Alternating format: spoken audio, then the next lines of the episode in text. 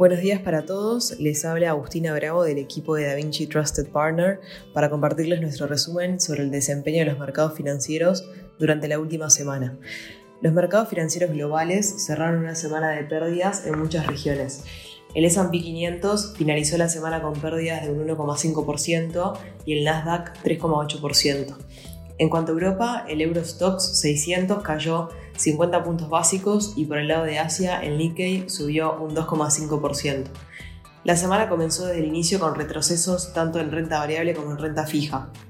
En este sentido, los rendimientos de los bonos del Tesoro a 10 años de Estados Unidos subieron a máximos de 3 meses, llegando a tocar el 3,95%. El viernes se registró un nuevo máximo llegando a los yields a 3,97%. La atención del mercado estuvo puesta en varios acontecimientos económicos y declaraciones. Por un lado, estuvo la publicación de las minutas de la última reunión del Comité Federal del Mercado Abierto.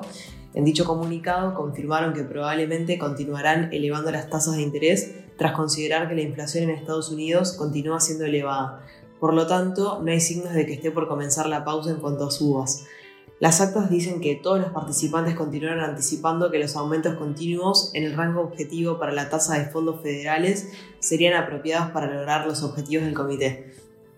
A su vez, también se dio a conocer el segundo reporte preliminar de PIB trimestral de Estados Unidos, el cual tuvo un registro de 2,7% frente al 2,9% estimado. A su vez, este 2,7% está muy lejos del resultado del primer informe preliminar que anunciaba que la economía estadounidense había crecido un 3,2% en el último trimestre de 2022. Esta noticia sacude un poco el sólido crecimiento que se había anunciado en el primer informe. De la mano con esto, los índices de Estados Unidos dan un giro y se tornan positivos en el correr de la tarde, ya que esta nueva señal indicaría que la economía no se encuentra tan fortalecida como se había estimado, y esto es una buena noticia en términos de los objetivos de la Fed sobre el control de precios. Además, se presentaron los precios del gasto en consumo personal subyacente de enero, los cuales subieron 0,6% frente al 0,4% esperado. El registro fue el más alto desde agosto del año pasado. El mismo día, tuvimos nueva información sobre la situación del mercado inmobiliario. Las ventas de viviendas nuevas de enero se posicionaron en 670.000 frente a la previsión de 620.000. También el dato es un máximo desde septiembre. Ambas noticias no son buenas señales para la Fed. En cuanto a las peticiones de subsidio por desempleo, estas estuvieron por debajo de la previsión nuevamente. Por el lado de Europa, la inflación de la zona euro de enero fue de 8,6%, disminuyendo o al menos manteniéndose constante por sexto mes consecutivo. En otras noticias, hace un año exactamente comenzaba la guerra entre Rusia y Ucrania.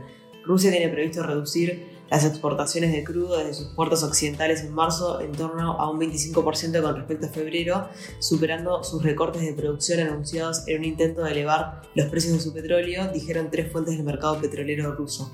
Rusia ya había anunciado planes para reducir su producción de petróleo en 500.000 barriles por día en marzo, lo que equivale al 5% de su producción o al 0,5% de la producción mundial. Todo esto con el fin de combatir las sanciones occidentales. A las turbulencias de la estabilidad energética se le suma otra noticia desafiante anunciada esta semana. Morgan Stanley elevó su previsión de crecimiento de la demanda mundial de petróleo para este año en torno a un 36%, básicamente por el impulso de la reapertura de China, lo que significa contracciones en la oferta y un fuerte aumento de la demanda.